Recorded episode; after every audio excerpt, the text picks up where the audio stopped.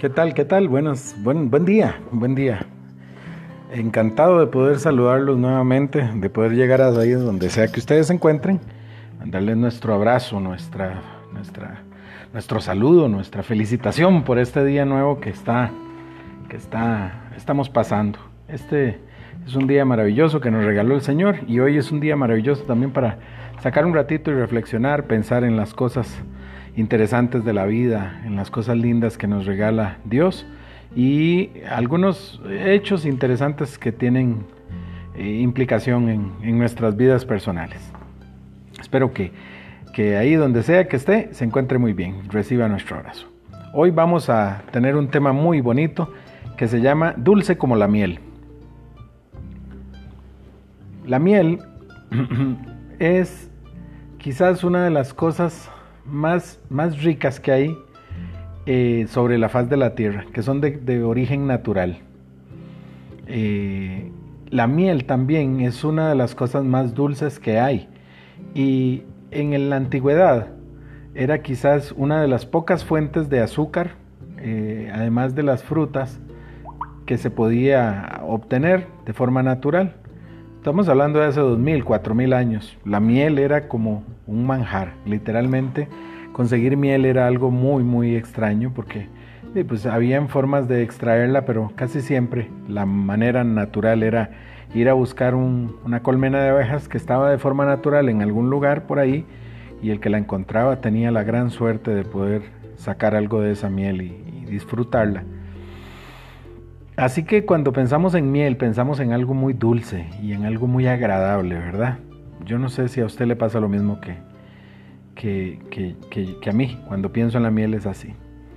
Cuando hablamos hoy de miel y dulce como la miel, no vamos a hablar de miel en realidad. Como siempre vamos a hacer una analogía y ver cómo eh, hay eh, alguna relación entre algunas cosas y nuestra vida personal o nuestra vida interior. Hoy vamos a hablar de las palabras. ¿Alguna vez eh, te has puesto a medir el poder que tienen las palabras? Las palabras son muy poderosas. Las palabras tienen el poder eh, de salir de nuestra boca y de, producir efectos en, las personas. Eh, los efectos pueden ser positivos o negativos y esos efectos a veces son muy grandes, muy grandes y, y afectan a otras, a otras personas.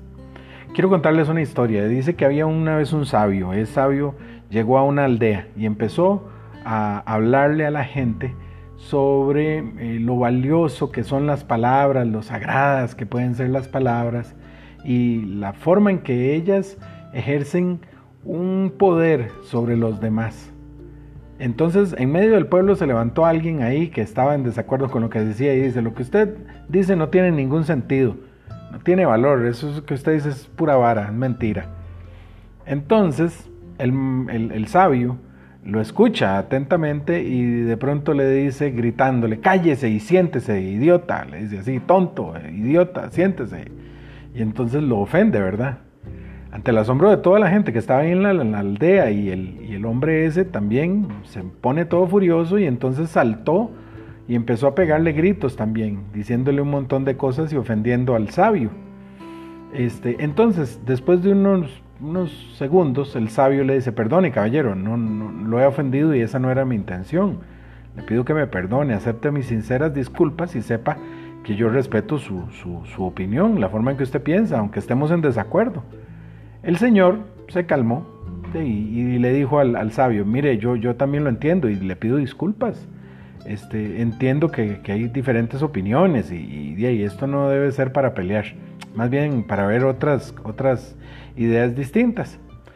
Entonces el sabio sonríe y le dice, usted me va a disculpar que, que esta sea de esta forma en que lo hicimos, pero eh, es así como todos han visto de la manera más clara el poder que tienen las palabras. Le dijo el sabio, con unas pocas palabras yo lo exalté y con otras pocas lo puse en calma. Yo creo que cada palabra que sale de nuestra boca no solo es capaz de construir, puede construir una casa si nosotros lo pensamos bien, pero también es capaz de destruir una ciudad completa. Las palabras que salen tienen el poder de levantar, pero también tienen el poder de tirar al suelo y de destruir. Y no estoy diciéndolo en el sentido literal. Usted puede, usted puede eh, ayudar a una persona que necesita cualquier cosa con una sola palabra. Usted le puede decir ánimo y esa persona se puede sentir bien. Pero también usted puede decirle olvídelo y esa persona puede derrumbarse completamente. Las palabras son capaces de generar en las personas y en nosotros mismos el efecto más fuerte que, uno jamás se puede imaginar. Efectos tremendos que uno no tiene idea de dónde van a llegar, a llegar y desencadenar fuerzas. Cada palabra deja huella y tiene efectos en las personas, de verdad que sí. Y en mí también va a tener efectos positivos y negativos. Cuando yo uso palabras buenas, palabras sinceras, palabras, palabras agradables, yo estoy haciendo algo bueno y estoy haciendo algo positivo y estoy mejorando también. Pero si lo que sale de mi boca son cosas que destruyen, que humillan, que hacen sentir mal a los demás, que afectan, que burlan, que atacan, que hieren, que destruyen, destrozan, que mm, disuaden o echan atrás a los demás, entonces nuestras palabras son palabras negativas y destructivas. Es interesante, pero una palabra tiene el poder de curar. No lo han pensado. No sé si tal vez usted sea testigo de cómo una palabra le pudo curar a usted su ánimo, su corazón, le pudo curar sus sentimientos, le pudo curar su salud incluso. Así como una palabra también puede herirlo o matarlo. Porque hay palabras que lo llevan a uno a la muerte. Y hay personas que han muerto por una palabra. Veamos lo que dice la palabra de Dios sobre esto en Proverbios 16, 24. Proverbios 16, 24 es una cita muy bonita. Dice, panal de miel son las palabras agradables, dulces al alma y salud para los huesos. Palabras agradables o buenas palabras, dice. Las palabras agradables son como un panal de miel, como la cosa más dulce y agradable que puede haber. Yo, bueno, yo sé que hay personas a las que no les gusta la miel, pero a la mayoría de las personas cuando prueban la miel eh, hay una sensación de delicia, satisfacción. Eh, y así es cuando hay palabras buenas que otra persona le transmite a uno. Eh, la prudencia a la hora de hablar es tan importante en todas las personas, pero especialmente en los que creemos en Dios. Las personas que creemos en Dios vamos a ser siempre escrutados por todo, por la forma en que hablamos, por la forma en que nos movemos, por la forma en que decimos algo, por la forma en que nos comportamos. Por lo tanto hay que tener atención en las palabras que salen de nuestra boca. ¿Qué sale de nuestra boca? Pensemos. A veces decimos cosas horribles y destructivas sin saber por qué. No sabemos por qué. Porque no somos conscientes a veces de la forma en que hablamos. Y es porque se nos ha hecho la mala costumbre de hablar de manera incorrecta, de manera fea. Ofendemos, eh, decimos palabras feas, de verdad, malas palabras. Eh, y, y, no nos estamos dando cuenta, se volvió parte de nuestra, nuestra forma de hablar cotidiana. Por eso es importante que seamos conscientes de lo que sale de nuestra boca, porque la Biblia lo que dice es que son palabras de miel, perdón, panales de miel, que son agradables, dulces para el alma y salud para los huesos, o sea, que son reconfortantes. Nuestras palabras construyen o destruyen. Necesitamos también reflexionar en esto.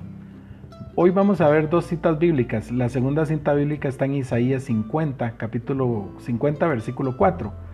El Señor Dios me ha dado lengua de discípulo para que yo sepa sostener con una palabra al fatigado. Mañana tras mañana despierta. Despierta mi oído para escuchar como los discípulos. Habla de dos cosas interesantes, no solo de hablar, sino de escuchar. Eh, pero vean qué interesante, dice que las palabras de uno, del discípulo, del que sigue a Dios, eh, son capaces de sostener al fatigado. Y ese es el objetivo. Nosotros, una lengua de discípulo debe sostener al fatigado, debemos pensar como un discípulo de Dios. ¿Han oído ese famoso dicho que dice que la lengua no tiene hueso y que por eso hay que tener mucho cuidado para hablar? Precisamente por eso hay que tener una lengua de discípulo, porque la lengua del discípulo tiene un freno y el freno está en la conciencia y en el espíritu que viene de parte de Dios. Pregunta para hoy para que reflexionemos. Hacete esta pregunta. ¿Somos nosotros conscientes de lo que decimos? ¿Qué es lo que sale de nuestra boca? Pensémoslo. Oremos hoy. Amado Jesús, hoy te damos las gracias por este rato que tuvimos para reflexionar. Esta es una verdadera reflexión, Dios, que nos hace pensar en nosotros, en la forma en que hablamos, en las cosas que decimos. Si hablamos con cariño a los demás, a los seres queridos, a los que están cerca, si tratamos con amor y prudencia a los demás, o si estamos tratando despectivamente y con desprecio a la gente y diciéndole cosas hirientes. Hoy ayúdanos a entender esto, que es tan importante en la vida de los que te seguimos. Ponemos en tus manos, Señor, nuestra vida y nuestro corazón. Sabemos que no somos perfectos, pero pedimos que nos ayudes a encontrar el camino para mejorar. Todo lo ponemos en tus manos. En tu nombre, Señor Jesús. Amén. Bueno, gente, qué bonito, ¿verdad? Qué bonito. Hoy es un día entonces maravilloso para levantarnos y decir palabras dulces. Así que ánimo, vamos adelante. Un abrazo grande, nos escuchamos mañana si Dios quiere. Bendiciones. Chao.